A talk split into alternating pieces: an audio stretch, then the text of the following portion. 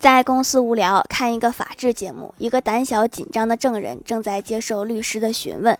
律师厉声问道：“说你是否结过婚？”证人说：“是的，我结过一次。”证人声音很小，还有些颤抖。律师又问：“那你和谁结婚了？”证人说：“一个女人。”律师有些发怒，说：“废话，你当然和一个女人结婚。你听说过有谁会和男人结婚吗？”证人颤抖着说：“那那那我姐姐就和一个男人结婚了呀。”你们这个真的是法制节目吗？我怎么觉得像说相声呢？